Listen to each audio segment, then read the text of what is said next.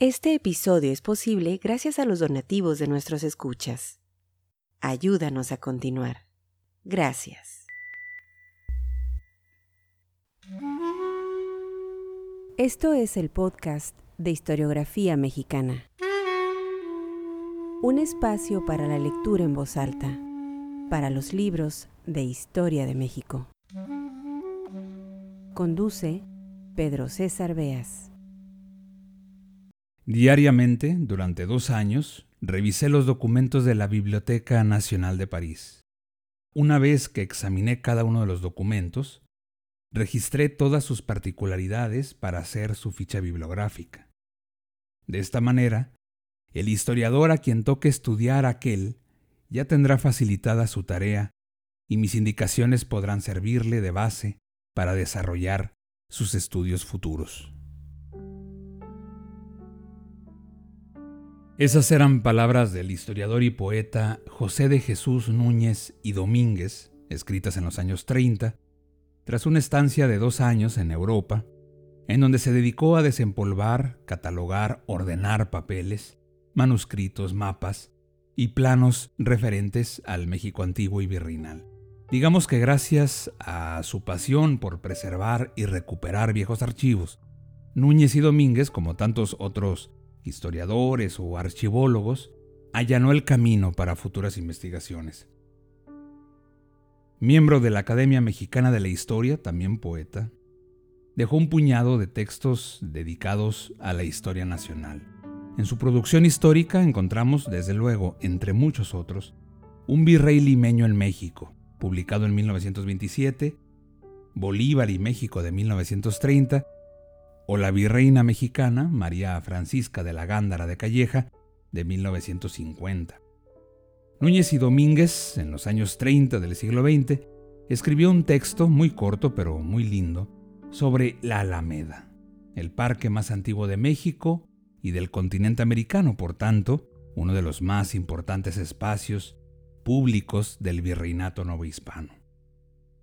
No hay que olvidar que la historia, nuestra historia, es también la historia de las ciudades, de los pueblos, de los espacios públicos, la calle, la plaza, el parque, el paseo, todos estos utilizados de forma transitoria y precisamente por eso, ricos en historia. Los espacios públicos, eh, sabemos bien, responden a, a un esquema multifuncional, tienen como objeto ser accesibles a toda la población, tienen la capacidad, desde luego esto es eh, pues una definición mucho más contemporánea, de construir ciudadanía. La Alameda de la Ciudad de México, que lleva su nombre por los álamos blancos que ahí se sembraron, es sin lugar a dudas un sitio emblemático, cargado de historia. Imposible, pues, hablar de una ciudad y no referirse al patrimonio, a los espacios públicos. En historiografiamexicana.com, nuestra página, en el episodio 65, encontrarán para descarga la publicación Planos de la Alameda de la Ciudad de México, siglos XVIII al XX. Un gran trabajo, muy bien cuidado, de la doctora Ramona Pérez Bertruy, publicado por la Universidad Nacional Autónoma de México en 2019. Vamos pues a la lectura de este texto de José de Jesús Núñez y Domínguez, historiador, poeta, diplomático, titulado La Alameda, un texto publicado en la década de los años 30. Sean bienvenidos al podcast de historiografía mexicana.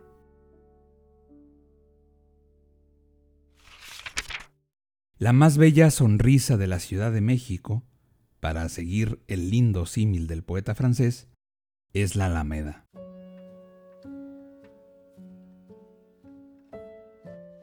Este parque, enclavado hoy por obra y gracia del rápido crecimiento de la metrópoli, en pleno corazón de la urbe, está vinculado íntimamente a la historia de la capital de México. Cuando se evoca su origen, es preciso traer a la memoria los turbios días que siguieron a la gesta de la conquista y a la caída y ruina de la antigua Tenochtitlan. Los nombres de los primeros virreyes, don Antonio de Mendoza, don Luis de Velasco, don Martín Enríquez de Almanza, van aparejados a la reminiscencia de la fundación y arreglo de la nueva ciudad, y es preciso que se les rememore cuando se trata de saber qué circunstancias contribuyeron a que se estableciera la Alameda, jardín por extremo bello, como le llama un cronista. Sonoros apelativos los de esos hombres, con sonoridades puelas y armaduras, de estoques y ballestas, que dan a la historia de la Alameda un sabor de caballeresca ranciedad y de antañón prestigio. El octavo virrey de la Nueva España, don Luis de Velasco, hijo del segundo de los mandatarios de esa jerarquía que tuvo este país, fue quien concibió y llevó a cabo el proyecto de una alameda para recreación de los vecinos. Era amigo ese representante del rey, insigne por sus merecimientos y entrañablemente unido a la Nueva España. Y en una junta de los ediles, a la que concurrieron conquistadores de tanta nombradía como Bernardino Vázquez de Tapia, Ruy González, Francisco de Santa Cruz, Gonzalo Ruiz y otros, inició su pensamiento de hacer una alameda. Juntóse a los regidores y en su compañía salió a examinar el sitio elegido. Y una vez que efectuó esa visita, ordenó al alarife de la ciudad, Cristóbal Carballo, que procediera a formular el plano para el nuevo paseo. Nombróse al alguacil mayor, don Diego de Velasco, para superintendente de los trabajos, y como sobrestante a Diego de Angulo, para que diera buen término a la obra. Pero como se suscitaron pleitos respecto a la propiedad del sitio que había elegido el virrey, entonces se decidió que se formase la Alameda frente a la ermita de la Santa Veracruz, dejando a oriente y poniente dos espacios vacos llamados plazuelas, el primero de Santa Isabel y el segundo de San Diego.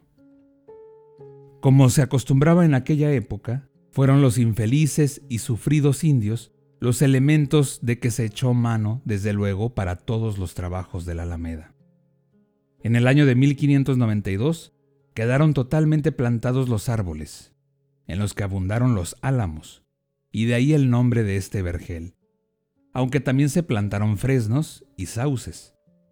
No obstante los cuidados de quienes tenían que ver con la formación del flamante paseo, las arboledas mostrábanse desmedradas y raquíticas, por lo cual el virrey, en el año de 1594, dispuso que, en vista de que los álamos ni crecen prontamente ni son hermosos, pusiéranse en su lugar árboles corpulentos y copudos. Como el virrey de Velasco fue trasladado al Perú, los trabajos de la Alameda se vieron con indiferencia y el parque mostró un punible abandono. Los caballos y las bestias de todo género ramoneaban ahí la hierba a todo su sabor, y nadie se preocupaba por evitar que se le convirtiera en basurero y letrina. El conde de Monterrey ordenó, por lo tanto, que se cerrara el paseo en todo su contorno, dejándole una puerta principal y que se procediera a otras reparaciones. Con el curso del tiempo fue mejorando, aunque con la lentitud propia de esos días, aquel paseo. Y en el siglo XVIII se estableció el cargo de alcaide de la Alameda, honroso en extremo, pues lo desempeñaron gentes de tan alta alcurnia como el marqués de Guardiola y el marqués de Casafuerte, célebre virrey. En el siglo XIX, en sus principios, aunque la Ciudad de México contaba con tres paseos, que eran la Alameda, el Paseo Nuevo de Bucareli y el de la Viga, el primero de los mencionados seguía gozando de la predilección del vecindario, bien que su estado dejaba mucho que desear en cuanto a aderezo y adorno. Rodeaban a la Alameda las aguas putrefactas de un foso, de una anchura de seis varas y una de profundidad. Semejaba un bosque inculto y salvaje, y aún se registraban asaltos a la luz del día. En 1851 se hermosearon los prados y callecillas. Se le puso una reja y se colocaron juegos hidráulicos, cegándose algunas de las zanjas. A raíz de la consumación de la independencia, en la glorieta principal de la Alameda comenzaron a celebrarse fiestas cívicas, como el aniversario del 16 de septiembre y los del 27 y 28 del mismo mes, en recordación de la independencia. Y también se le destinó para efectuar fiestas de carácter social como jamaicas y ferias populares. La Alameda afecta la forma de un rectángulo, con 500 metros de largo y 215 de ancho. La circuyen las siguientes calles. Al norte, la Avenida Hidalgo. Al sur, la Avenida Juárez. Al oriente, la calle de Ángela Peralta, intermedia entre el Paseo y el Teatro Nacional en construcción. Y al poniente, la calle de San Diego. En un tiempo se permitía el acceso de carruajes y caballos, y era de ver el interesante espectáculo que presentaban los charros, magníficamente vestidos, junto a los vehículos en que las damas elegantes distraían sus ocios ambulando por las 30 callecillas de 5 metros de anchura, que parten de la glorieta central y de las ocho grandes calles que se enlazan con aquellas. Siete son las fuentes principales que ostenta el famoso paseo, algunas de ellas copiadas de célebres modelos franceses, como la de Neptuno y la de Venus. La fuente central tiene juegos de agua muy vistosos, que forman el encanto de los niños y los paseantes. Hubo una época, en el México porfirista, en que la Alameda fue el sitio predilecto de los paseos dominicales de las clases aristocrática y media. Hoy, el virreinal paseo ha sufrido algunas transformaciones de acuerdo con el gusto imperante, sobre todo en la distribución de prados y de callecillas. Muestra bancas de estilo colonial y se pretende que en breve todos los asientos que ofrece a sus visitantes dentro y fuera de su recinto sean también de azulejos, para darle un más intenso sello evocador. La Alameda, por José de Jesús Núñez y Domínguez. Escucha todos nuestros episodios en historiografiamexicana.com.